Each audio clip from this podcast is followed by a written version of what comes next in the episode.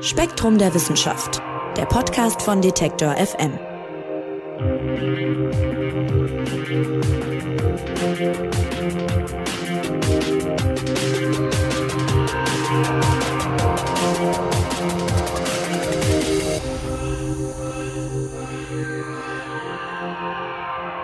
Hallo und herzlich willkommen. Ihr hört den Spektrum Podcast von Detektor FM und Spektrum der Wissenschaft. Mein Name ist Marc Zimmer.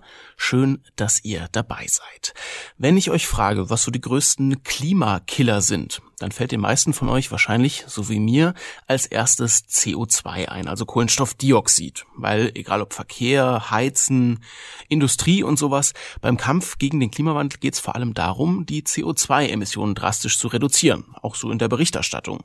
Es gibt aber noch ganz andere schädliche Klimagase und da ist Methan zum Beispiel ganz vorne mit dabei. Und deshalb gibt es regelrechte Methanjäger also Menschen, die versuchen, die Orte aufzuspüren, an denen Methan eben austritt und in die Atmosphäre gelangt. Und um genau diese Methanjäger und Methanjägerinnen geht's im aktuellen Spektrum-Magazin. Und Redakteurin Verena Tang, die wird uns von deren Arbeit berichten. Hallo Verena. Hallo Marc.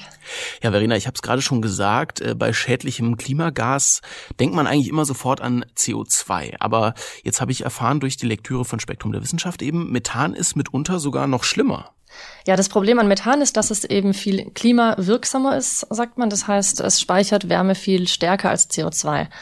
Ja, deswegen trägt es kurzfristig mehr zum Klimawandel bei. Allerdings muss man eben auch sagen, CO2 bleibt viel länger in der Atmosphäre und ähm, ist deswegen auf lange Gesicht natürlich das wichtigere Klimagas. Okay, verstehe. Aber das heißt, äh, im Umkehrschluss für Methan dann natürlich auch, wenn wir es schaffen, den Methanausstoß zu reduzieren, dann äh, lässt sich auch kurzfristig eine ganze Menge für den Klimaschutz erreichen. Genau, das ist die gute Sache dran. Also wenn wir jetzt den Methanausstoß reduzieren, dann wirkt es quasi sofort. Also wenn wir bei CO2 den Ausstoß reduzieren, dann wirkt es ja erst später, ja, weil ähm, das länger braucht. Aber wenn wir jetzt Methan reduzieren, dann kann man die Wirkung recht schnell sehen. Das ist also so eine Art Quick Win. Das heißt jetzt natürlich nicht, dass man sich nur noch ums Methan kümmern sollte und CO2 außen vor lassen. Ähm, Quatsch. Aber ähm, die Sache ist eben, wenn wir uns jetzt um den Methanausstoß kümmern, dann haben wir schon noch eine Chance, auch dieses Klimaziel von Paris mit den anderthalb Grad zu erreichen. Wenn wir das nicht machen, dann wird es extrem schwierig. Na gut, dann lass uns doch mal schauen, wo das Methan äh, überhaupt herkommt. Im Spektrum-Magazin habe ich gerade schon angeschnitten, äh, schaut ihr euch Methanjäger und Methanjägerinnen an und äh, dafür geht ihr im Artikel auf die Ölfelder im US-Bundesstaat Texas. Da sind ja teilweise ganze Landstriche, äh, wo diese Förderanlagen stehen. Man kennt das ja, diese Türme, die sich immer heben und senken. Vielleicht hat man das schon mal auf Bildern gesehen. Und äh, da ragen oft auch so Rohre in den Himmel und an denen brennt oben dauernd so eine Flamme. Sieht manchmal aus wie so ein Streichholz, was da in der Landschaft steht. Äh, und genau die sind interessant für Methanjäger, Verena. Warum denn? Ja, genau. Du hast schon gesagt, im Text geht es um das Permian Basin. Das ist also ein großes Ölfördergebiet in den USA, wahrscheinlich eines der größten der Welt.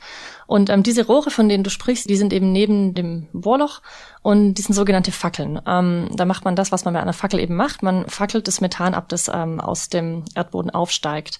Das Methan, also das Erdgas, in das hauptsächlich aus Methan besteht, das ist ähm, erstmal ein Nebenprodukt der Erdölförderung. Ähm, so kann man das zumindest sehen. Es kommt eben damit hoch. Und damit es eben nicht jetzt einfach in die Atmosphäre entlassen wird, fackeln die Ölunternehmen das eben ab. Genau, und ähm, die Methanjäger, von denen du sprichst, die haben es zum Teil eben auch auf diese Fackeln abgesehen, denn manchmal funktionieren die eben nicht richtig und pusten dann eben massenweise Methan in die Luft, was extrem schädlich ist. Hm. Aber läuft da jetzt dann generell was schief, wenn da Methan austritt, oder tritt Methan einfach immer aus, wenn man eben Erdöl und Erdgas dann, dann fördert? Also Erdöl und Erdgas kommen ja zusammen vor und ähm, wenn man dann eben die Förderung beginnt, dann ist natürlich auch Erdgas mit dabei und das Gas kommt mit nach oben. Die Frage ist es natürlich, was macht man damit? Wie fängt man das auf? Ähm, kann man das auffangen und so weiter? Und ähm, das Problem ist eben, dass es an so einer Anlage viele verschiedene Schwachstellen geben kann. Also es kann sein, die Fackel funktioniert nicht richtig, wenn ich das äh, mit Hand zum Beispiel abfackeln möchte. Äh, es kann ja aber auch sein, ich habe eine ganz normale Erdgasförderstätte, wo ich das jetzt nicht abfackel. Aber auch wenn ich das mache, dann kann es ja zum Beispiel sein, die Pipeline hat ein Leck oder ich habe irgendwelche Geräte, die nicht richtig funktionieren oder bei denen irgendwo anders ein Leck ist. Das heißt, ich habe viele, viele verschiedene kleine äh, Stellen, an denen potenziell mir mein Erdgas äh, nach draußen strömen kann. Und ich sag mal jetzt ganz grob, je maroder und älter die Anlage, desto schlimmer ist das Problem. Je besser sie überwacht wird und je neuer sie ist und je besser sie gewartet wird, desto weniger groß ist das Problem. Und das ist eben auch die Sache, ja, weshalb man sich darauf fokussiert, auf diese ähm, Öl- und Gasindustrie, wenn man sagt, okay, das sind alles Lecks oder das sind alles eben Ausstöße, die kann ich mit relativ einigermaßen geringem technischen Aufwand kann ich die einfach verhindern. Ja, also ich muss gucken, dass ich äh, finde, wo mein Methan austritt oder mein Erdgas und stopfe das Loch, ganz einfach gesagt. Und dann habe ich schon eine Menge gewonnen. Verstehe, okay. Äh, und Ihr schreibt, da wird auch äh, Fracking betrieben in, in dieser Gegend. Vielleicht kannst du mal kurz wiederholen, was es ist. Das ist ja was anderes als die klassische Förderung fossiler Brennstoffe. Äh, und auch das hat was mit Methanausstoß dann am Ende zu tun, ne? Ja, genau, Fracking, da war doch was, genau. ähm, also bei so einer konventionellen Bohrung, da ähm, bohrt man, also ganz einfach gesagt, einfach ein Loch in die Erde und fördert das Öl und das Gas äh, heraus. Ähm, beim Fracking ist es so, man möchte an die Lagerstätten ran, wo das Öl und das Gas eben nicht so leicht rauskommen. Das heißt, ich habe irgendwie ein Gestein, das nicht so durchlässig ist. Das heißt, deswegen muss ich dafür sorgen, dass ich dieses Gestein aufbreche. Und das mache ich mit einer eine Flüssigkeit, also das ist hauptsächlich Wasser, noch ein paar chemische Zusätze, ein paar, ähm, ich sag mal, kleine Körnchen, die hinterher die Spalten offen halten. Und dann pumpe ich mit ganz hohem Druck diese Flüssigkeit runter in die Lagerstätte oder in die Nähe der Lagerstätte und breche das Gestein quasi mit dem hohen Druck auf und dann strömen Öl und Gas eben zu meinem Bohrloch und dann kann ich es fördern. Und was hat das jetzt mit Methan zu tun? Naja, also das ist ein bisschen umstritten. Also es äh, gibt Leute, die sagen, mit dem Fracking nimmt auch der Methanausstoß zu. Und beziehungsweise, ähm, wenn ich Fracking betreibe, besteht die Gefahr, dass eben über diese vielen kleinen Risse Methan zum Beispiel ins Grundwasser strömt, was auch schon zum Teil vorgekommen ist.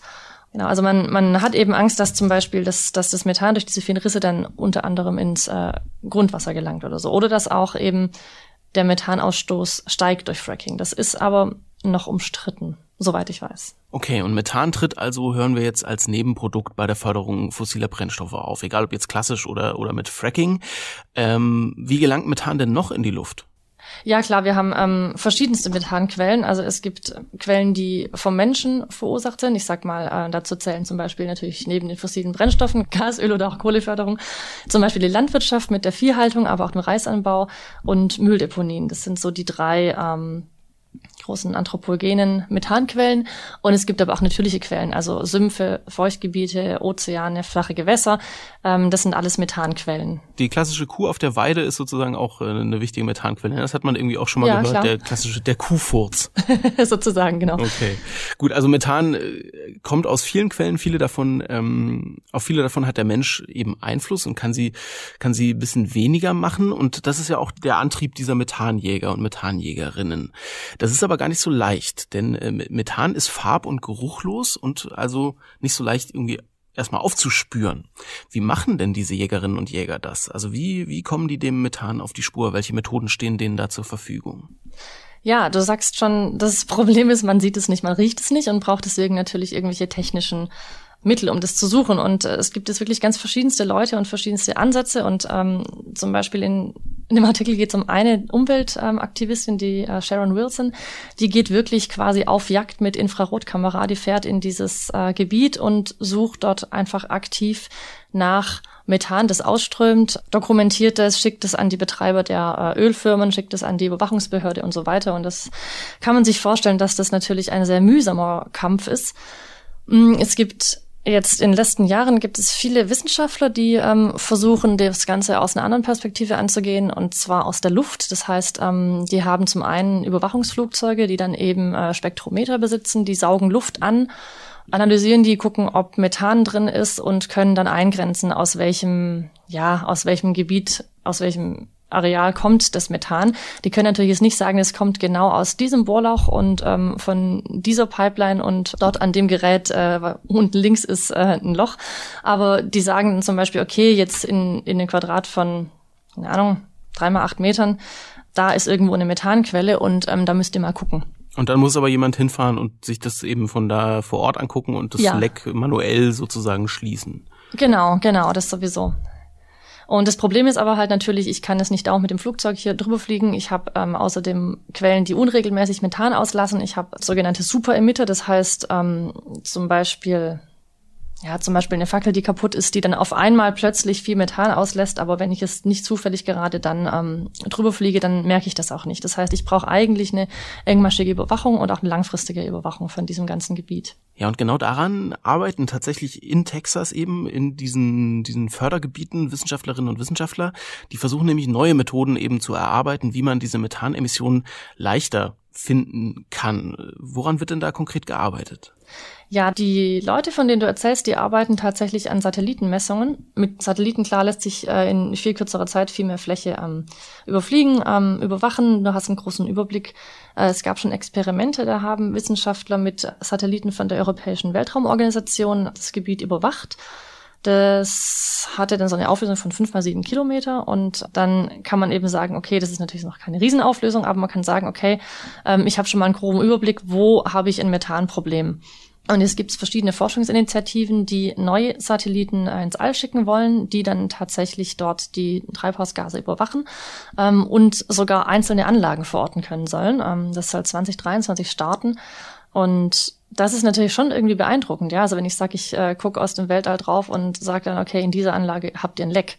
Ja, und das Schöne ist eben, sie, sie haben halt dann nicht nur diese gute Auflösung, sondern sie wollen tatsächlich haben eine, eine große Fläche überwachen. Das Ziel von ihnen ist, dass sie 80 Prozent der Gebiete, die Methan und Kohlenstoffdioxid ausstoßen, täglich überwachen, also weltweit.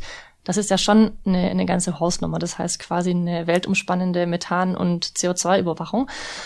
Und das Interessante ähm, an diesem Ansatz finde ich, dass sie die Daten öffentlich zugänglich machen wollen.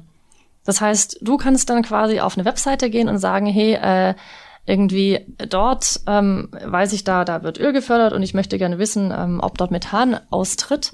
Und dann kannst du das direkt angucken, da kannst du im besten Fall vielleicht sogar schauen, welche Firma ist dafür verantwortlich. Also das ist ähm, so die Vision der Forscher. Und mit diesen öffentlichen Daten wollen sie eben einfach auch Druck ausüben auf die Betreiber dieser Bohrlöcher, die, dass sie sagen, okay, ähm, ja, wir wollen hier so, dass sie, dass sie Verantwortung übernimmt. Und ähm, die hoffen natürlich, dass der öffentliche Druck steigt, dass sich eben Unternehmen auch darum kümmern, dass ihre Lecks gestopft werden und dass sie das nicht einfach laufen lassen. Ja, ich wollte gerade fragen, also wenn du das sagst, dass es die Vision ist, äh, dass man eben sagen kann, welche Firma ist da gerade schuld, das kommt bei den Förderunternehmen sicherlich nicht besonders gut an, oder? Ja, also im Text wird man auch sehen, also da Natürlich sind die mäßig begeistert, wenn jetzt jemand ankommt, ähm, wie zum Beispiel die Sharon Wilson, von der ich vorhin erzählt hatte, und sagt, hey, äh, hört mal, ich ähm, mache jetzt mal ein paar Aufnahmen von euren Anlagen und ich sehe, da kommt Methan raus und ich melde das dann. Die sind natürlich mäßig begeistert. Ja, na klar. Aber andererseits würde ich mir denken, haben die vielleicht auch ein Interesse Lecks und sowas zu finden? Ja, klar. Also es gibt natürlich solche und solche. Und es gibt auch, ähm, muss man dazu sagen, auch Initiativen von ähm, Industrieunternehmen, die sagen, wir nehmen das Ganze selber in die Hand und wir machen unsere eigene Überwachung. Ähm, zum Beispiel gibt es auch Unternehmen, die ähm, mit Forschern zusammenarbeiten und ähm, zum Beispiel so Bodensensornetzwerke ähm, ausprobieren, also quasi ganz viele Sensoren einbauen in ihre Infrastruktur und in dem Gebiet, in dem sie eben tätig sind. Und die können dann den Methanausstoß auch erfassen und melden das dann eben. Und dann kann jemand kommen und sich dieses Leck ansehen vor Ort. Also es gibt auch wirklich Initiativen von der Industrie, die mit Forschungsorganisationen zusammenarbeiten, um da ihre eigene Überwachungstechnologie auf die Beine zu stellen. Das muss man auch dazu sagen. Aber es äh, beteiligen sich natürlich jetzt nicht alle daran und ich glaube, dass ähm, ja mh, ob die das jetzt aus reinem guten Willen machen, ähm, das weiß ich nicht. Es werden ja sicher auch in Zukunft andere Reglementierungen kommen, was Methan angeht. Und da ist es natürlich auch ganz geschickt, wenn man vorausgeht. Ja, Reglementierung ist ein gutes Stichwort. Das sollten wir vielleicht auch zum Abschluss nochmal kurz klären. Wie ist es denn? Ich meine, wenn da Methan austritt, ist es für uns alle schlecht.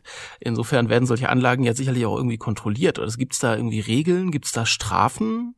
Oder hat man das vielleicht auch allgemeine Frage, Methan, hat man das zu wenig noch auf dem Schirm im Kampf gegen den Klimawandel? Ja, also es ist schon so, dass es gewisse ähm, Reglementierungen gibt, zum Beispiel relativ neu, müssen auch in Texas zum Beispiel die Unternehmen um Erlaubnis bitten oder kriegen bestimmte Auflagen, um Methan überhaupt gezielt abzulassen, ähm, zum Beispiel wenn Gefahr droht, durch irgendwie, weil sonst ähm, ein Blowout kommt oder so.